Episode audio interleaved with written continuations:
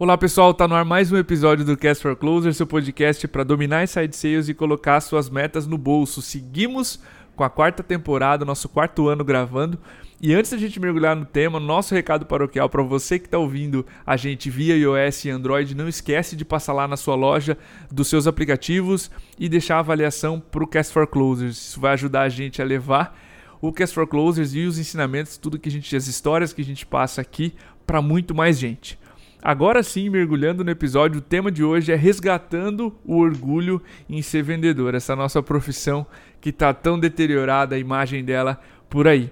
Para falar desse tema, a gente trouxe o Thiago Concer, ele é treinador de equipes de vendas, fundador do Instituto de Especialização em Vendas, o IEV, palestrante também nessa área, ele carrega a hashtag com ele o orgulho de ser vendedor, a OSV.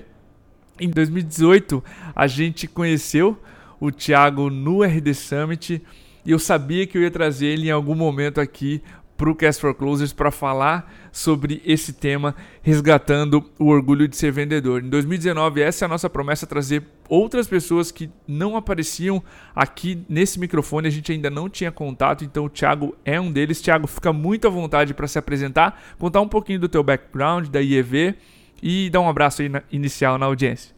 Valeu, bom, Diego, obrigado pela, pela oportunidade aqui. Você já, a gente se encontrou lá em 2018, né? Sim. Eu já, já sou um seguidor de vocês há bastante tempo, né? E tive a, a felicidade de te encontrar e conhecer, e agora a felicidade maior ainda de, de poder estar no Cast for Close, porque é, é, é, é um podcast que eu, que eu, eu passo para muita gente, eu já te marquei em vários stories, mas nas minhas palestras a gente além da Time mesmo, né, da ferramenta, a gente fala da, do podcast e ajuda muito, né? E a gente está na mesma missão, que é profissionalizar os vendedores no Brasil, né, e ajudar as pessoas aí a vender mais e melhor nessa profissão que é a profissão que mais tem no Brasil. Né? A profissão que mais tem é a profissão de vendedor. E, infelizmente, é a profissão menos, menos profissional. É muito, muito doido, a gente vai falar sobre isso aí. E mandar um abraço pro pessoal que acompanha e parabéns para você que, que tira o seu tempo. Isso é uma coisa que eu brigo pra caramba. Não é possível que você não tenha 30 minutos é, do dia para estudar, para escutar sobre vendas, que é aquilo que paga o teu salário, paga a escola do teu filho, é aquilo que vai pagar a futura casa, a troca do seu carro. Não é possível que você não tenha 30 minutos. Então, se você está escutando,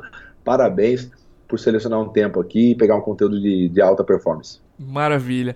Explicando um pouquinho, a gente perdeu um pouco da admiração por essa profissão do vendedor. O Marco Roberto sempre fala nas palestras dele que, pô, a gente não é uma profissão que a gente recomenda para os nossos filhos. Então, o que, que aconteceu com essa ocupação, com essa profissão em ser vendedor? Então, Tiago, eu queria começar com uma frase polêmica que eu tenho certeza que tu já ouviu ou já falou, que é vendedor é foda. Todo mundo já ouviu, pelo menos, essa frase. Eu queria uma percepção tua de como é que a gente veio parar aqui, cara? Ou explicando um pouco melhor essa pergunta, quais dos comportamentos tu vê nos vendedores que tu acredita ser mais nocivo e explique um pouco dessa imagem deteriorada que essa profissão de vendedor tem. Bom, vamos, vamos lá então começar o negócio histórico, né? Bom, vendedor é foda. Né? Lembrando que é, vendedor é foda, é, você está se referindo ao lado negativo da coisa, né? Exatamente, exatamente. É, porque hoje eh, o Caio Carneiro acho que acabou deixando isso meio, meio popular, né? Que ser foda é ser bom. Nesse caso do seu, é que vendedor é foda, tipo, pô, vendedor é bucha, né? Vendedor vai dar problema, puta, vendedor sempre. Bom, isso primeiro que né, ninguém, ninguém ganha um apelido, ninguém ganha, né? Um, uh, um status desse sem, sem fazer nada, né? A história é, do profissional de vendas, ela começou de forma picareta.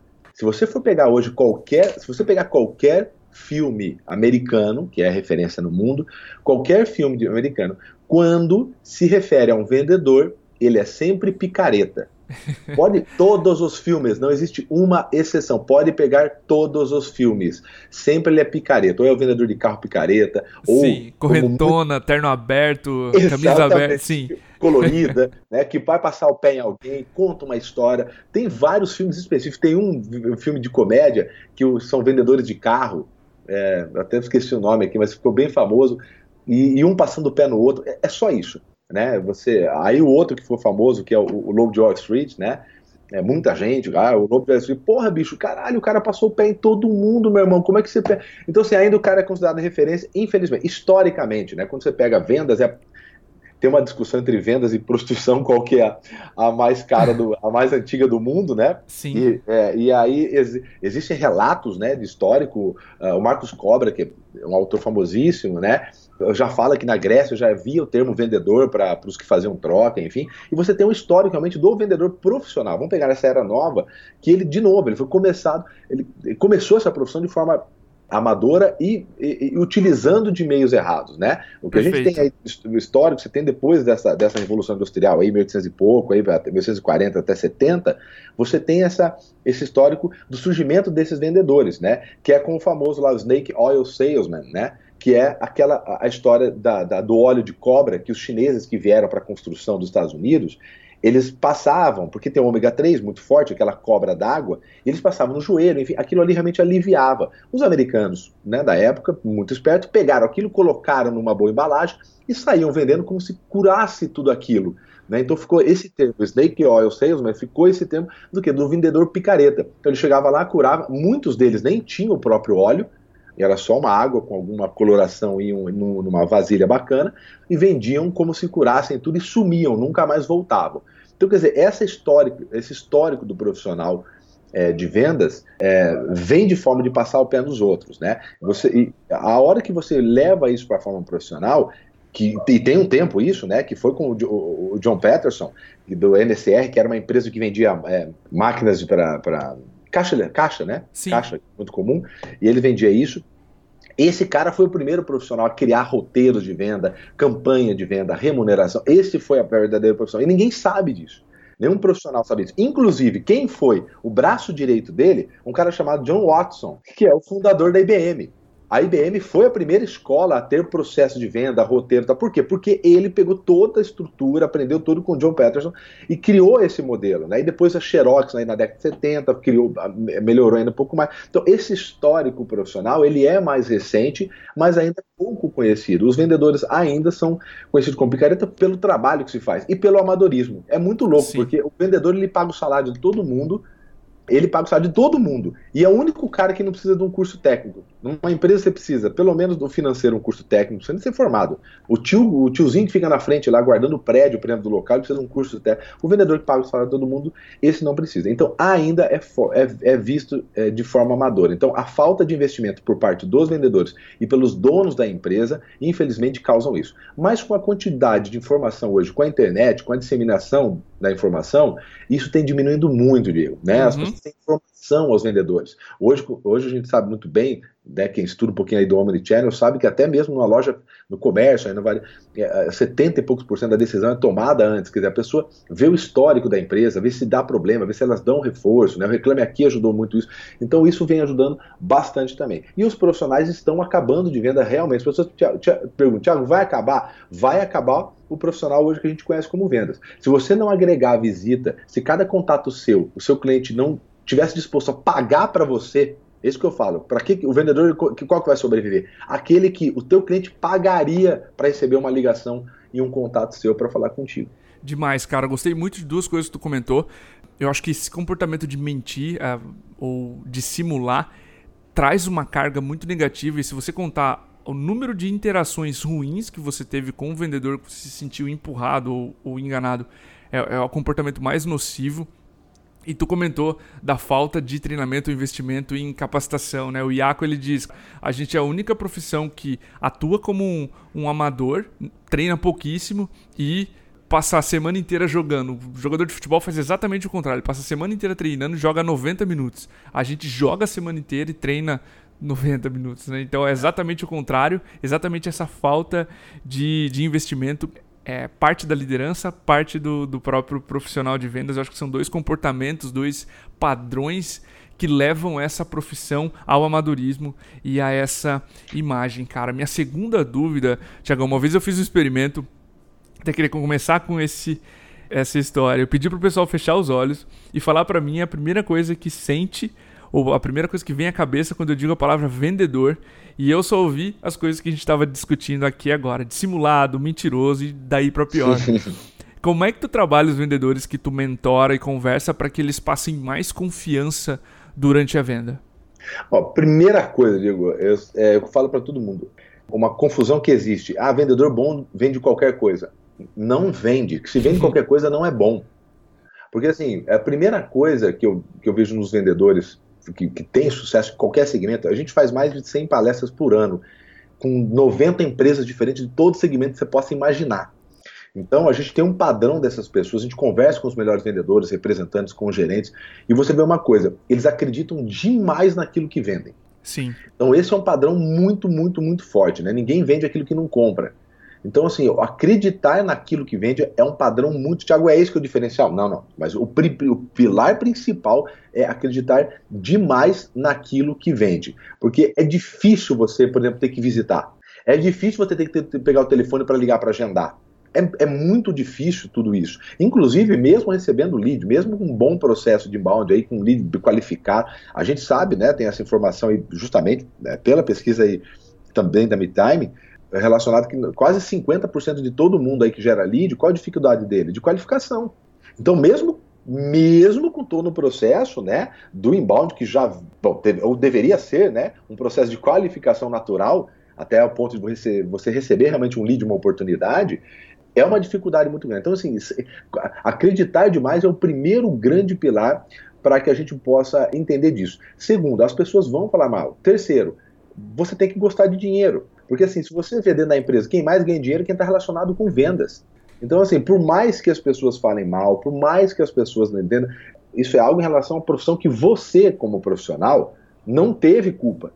Sua, você estuda, você não vende aquilo que você não consegue entregar, você, você faz o seu trabalho corretamente. Né? Agora, em, em, termos do que acontece em volta, do que é dito como, né, como a sua profissão de vendedor, é uma coisa que você não, não, tem, não tem controle. E lembrando sempre, a pessoa que mais ganha dentro da empresa é o vendedor. Né? Então, assim, é, sempre, quem vai estar em exposição sempre vai ter aí um telhado de vidro maior. Né? Então vão Perfeito. continuar falando. Eu lembro que eu falei para uma vez, para um, um, um amigo meu que é engenheiro, nunca trabalhou com vendas, enfim, e ele, e ele falou: O que, que você está fazendo na época? Eu estava conversando. Eu falei: Cara, eu estou abrindo curso, eu, dou, eu, eu, ensino técnica de venda. Aí ele falou assim: Não, mas eu, isso eu não acho certo. é como se você está fazendo, eu estou traficando órgãos. Isso. Uhum. A mesma, mesma maneira. Ele as pessoas entendem como técnica de venda, que é o estudo da venda, como algo que assim, vou convencer você a consumir algo que eu quero que você consuma, independentemente da sua vontade. Essa parte, vender é fácil, difícil é vender de novo. Então, assim, é entender essa parte, não, não, hoje não existe mais, principalmente depois de 1990, aí com o Código de Defesa do Consumidor, né, você tem, dificilmente você tem produtos de baixa qualidade no mercado. Você não entra para brincar no mercado produto ou serviço né, de baixa qualidade. E, pra, e com acesso hoje à informação, você também é, consegue saber que tipo de empresa, enfim, vem entregando ou não, inclusive o profissional de vendas, né? Mas essa é uma, isso é algo que acontece, muita gente ainda fala, fala mal, mas lembrando que se você gosta de dinheiro, se você pretende viver bem, se você pretende viver conforto, a profissão de vendas é a, é a, é a profissão que mais vai te entregar. Aliás, as pessoas mais ricas do mundo são especialistas em vendas. Né? Os produtos ou serviços que elas vendem simplesmente são um caminho para isso. Mas uh, quantas grandes ideias, quantos grandes produtos não morreram sem vender nada ou vendendo muito pouco, ou fecharam as portas da empresa porque não tiveram processo. A gente tem vários exemplos, inclusive uma venda de uma franquia de escola de inglês, todo mundo conhece, foi vendido por quase um bilhão e um ano e dois, dois anos depois foi recomprado por 300 milhões. Por quê? Melhoraram o processo, melhoraram o conteúdo esqueceram de, de vender. Ótimo, cara. É, acho que um pouco da cultura aqui de, de ganhar dinheiro no Brasil tem, tem um pouco de, de pecado nisso, mas ok. Uma coisa que eu, que eu queria adicionar na tua resposta, cara, que a gente prega muito aqui, é que a capacidade do vendedor fazer perguntas e deixar o cliente à vontade também passa confiança. Porque isso uma, fazer perguntas traz uma série de comportamentos positivos. Ouvir o que o cliente está falando, se importar com o que está ouvindo. Então isso também quebra um pouco a sensação de que o vendedor está te enganando, porque normalmente o vendedor que quer te enganar fala muito. A insegurança traz essa fala exagerada. Então, quando você está fazendo perguntas interessado na realidade do cliente, somado a tudo isso que tu comentou, tu quebra essa barreira que existe, esse primeiro contrato que o cliente não quer fechar com você, esse primeiro acordo, digamos assim, que eu confio em você, continua falando, já é quebrado um pouquinho com perguntas. Tiagão. É... O vendedor que fala muito desvende, né? isso, Diego, isso, exatamente. E, e assim, em relação às perguntas, eu não sei se você né, vai fazer algum tipo de pergunta dessa, ou deve colocar com relação, sem dúvida nenhuma, escutar é um dos principais pontos fracos é, do vendedor. O vendedor pergunta muito pouco. Se você me perguntar qual habilidade é, hoje o vendedor deve, deveria desenvolver mais, qual, qual traz mais resultados, sem dúvida nenhuma, é a arte de perguntar. Mas tem um equilíbrio nisso, né? Sim, é exatamente a próxima dúvida que eu ia tirar contigo. Eu queria um pouco da tua percepção. A gente sabe que ser consultivo, fazer perguntas demais, dá uma sensação que a call não está andando, que a ligação não está evoluindo, né? Se o vendedor está abusando das perguntas, principalmente aquelas de situação, né? O que, que você tá, como você faz, enfim. Se você pergunta muito, também dá a sensação de que a, a ligação não está andando, mas se você empurra demais, dá a impressão que você está enganando, se a venda é empurrada, enfim. Qual que é o balanço entre boas perguntas e um, um, empurrão saudável, digamos assim? Como é que o vendedor sabe o balanço ideal entre ser consultivo e ser prescritivo? Recomendar o que fazer? Digo, a pergunta é sensacional e sem dúvida nenhuma, quem estuda um pouco, quando começa a estudar uma pergunta é, em relação a levantamento de necessidades, a, a, primeira dúvida que vem. O dono de uma empresa, por exemplo, um gerente, uh, quando, pô, vou, vou, colocar um processo aqui de venda consultiva. A primeira, sem dúvida, quem começa a estudar um pouquinho, essa pergunta vem na cabeça dele. Tá, mas quanto de pergunta? Né? Em que, em que momento? Bom, primeiro depende da aonde, a, que ponto que o cliente está no funil. Né? Isso depende muito. Quer dizer, esse cara ele já veio, vem através de inbound, beleza. Esse cara, quantos, quantas coisas esse cara já respondeu antes? Né, para chegar ali. Então, assim, isso é um, porque assim, é um saco. É, quer, quer coisa mais chata quando você liga, sei lá, em qualquer telefonia? Não, ele te pergunta, CPF, o número, tá. Ah, tá. ah, então você vai pro departamento. Ele acabou de passar o departamento, a pessoa pergunta tudo de novo. Não é, não é chato pra Sim. caramba? Pô, é irrita, claro que irrita, né? Mas ainda, os compradores ainda também não estão acostumados com isso. Ótimo, então depende primeiro, aonde está no funil. Pô, o cara tá tendo o primeiro contato, é um cold call, por exemplo, eu estou fazendo uma abertura, estou fazendo um contato com ele, né? Eu sempre falo, cada contato, seja por e-mail, por telefone, a primeira pergunta que tem que ser respondida é qual é o objetivo desse contato. É a primeira, porque para ficar muito claro para quem está fazendo isso. Então, meu objetivo, por exemplo, é agendar uma segunda, um, uma reunião, é agendar com uma outra pessoa, é agendar uma, uma, outra reunião com essa mesma pessoa com outras informações. Qual o objetivo desse contato seu? Então, primeira coisa, pô, Thiago, trabalho com embalde, recebo, sai de sales aí, rece, recebi o meu lead. Ó, primeira coisa, você, se você recebe o contato, você tem um negócio que, por exemplo, quem trabalha no comércio não tem. Eu não sei qual é o louco que vai entrar na porta do meu, da minha loja, né? Com sim, o lead, sim. não. Com o lead eu sei. Eu sei quem é ele. Ele já ele fez ali, vamos supor que você tem ali uma estrutura bem mal feita, mas você sabe o nome, o telefone, é, você sabe pô, a empresa, a região, enfim. A, a empresa, exatamente, a empresa, a região. Você, então você tem um mínimo de informação para fazer um trabalho de pesquisa. O que mostra muito bem o que, que esse novo, essa nova etapa é a venda desafiadora.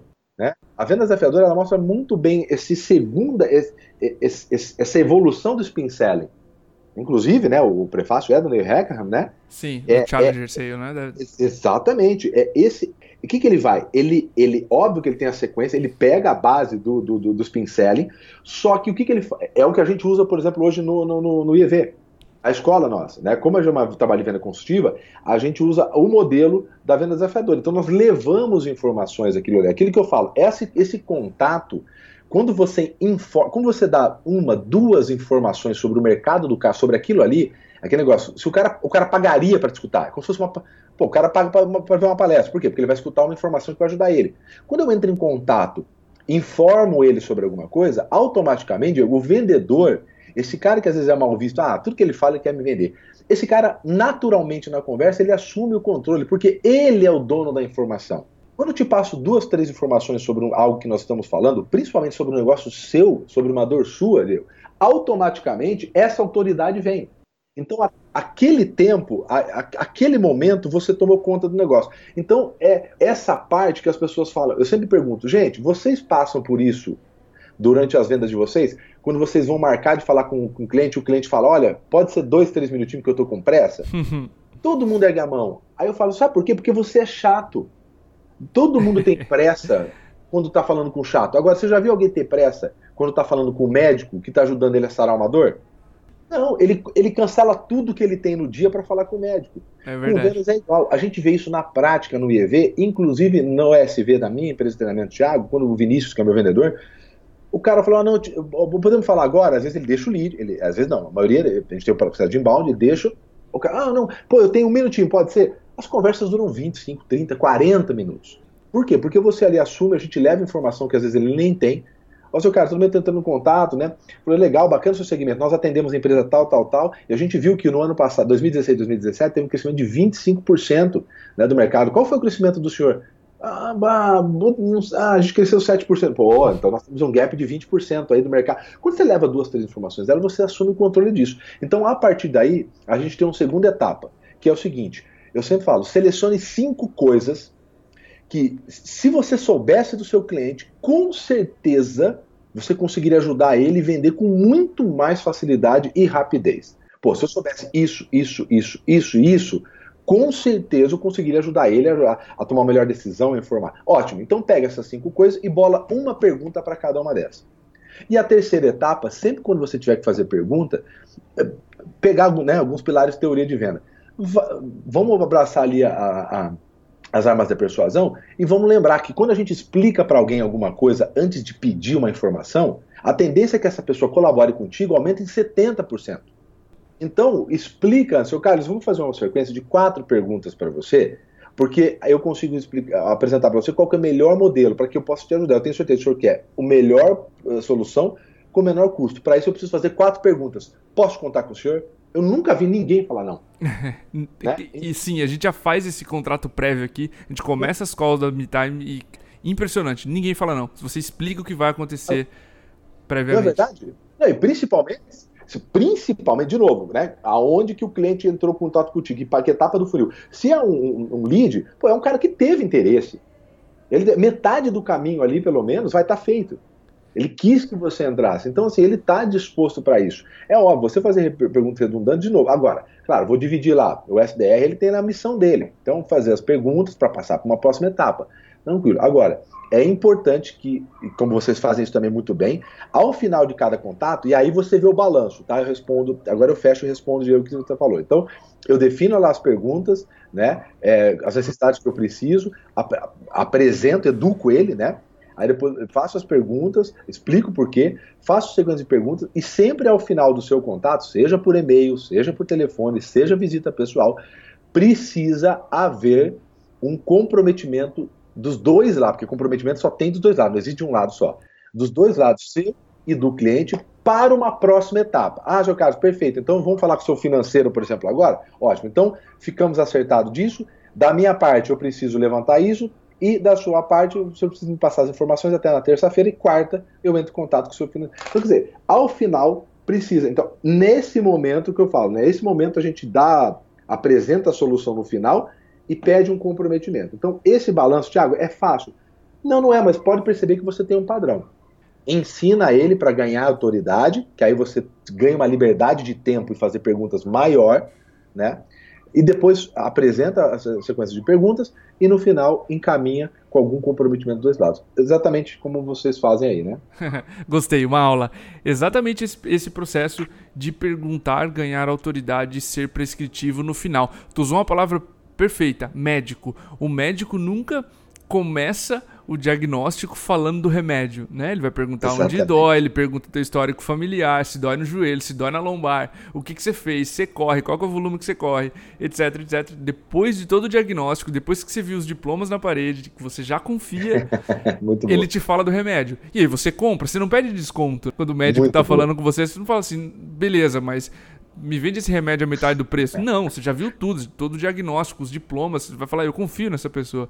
Então, para mim, a analogia com o médico e boas perguntas no começo e ser prescritivo no final é muito poderosa. Tiagão. Inclusive, Diego, rapidinho, só para claro. aqui, essa sequência de perguntas perfeita para você levantar um pouco mais de coisa que você não sabe.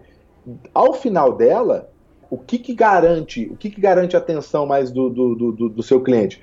Quando você faz, pegando aí o modelo do, do médico, né? Quando você faz a anamnese, que você não faz a pergunta, quando você pega a resposta e começa. E quando o senhor, o senhor fecha o olho, o senhor fica às 11? Quando o senhor fica muito tempo sem comer, dá enjoo, quer dizer, então, deixa eu só ver se eu compreendi. repassa a resposta das perguntas. Então, quando o senhor. Então, isso, isso hoje, por exemplo, é algo que afeta diretamente o resultado. Senhor, sim. Caso o senhor conseguisse é, é, é, resolver esse problema especificamente, o senhor acredita que pelo menos 20% dos resultados do senhor em termos de, é, de comercial aumentaria? Sim, né? Então você faz aquela anamnese lá para começar a entender pro pessoal, tá? Mas bem legal. Muito bom. Tiagão, para fechar, cara, em vários episódios eu deixo um espaço pro entrevistado deixar uma mensagem. E eu acredito que esse episódio tem tudo a ver com isso, né? Se a gente quer resgatar o orgulho em ser vendedor, a gente precisa deixar uma mensagem final. Eu queria que você usasse esse espaço para deixar essa mensagem para nossa audiência sobre como resgatar o orgulho nessa nossa profissão de vendedor. Vamos lá, obrigado.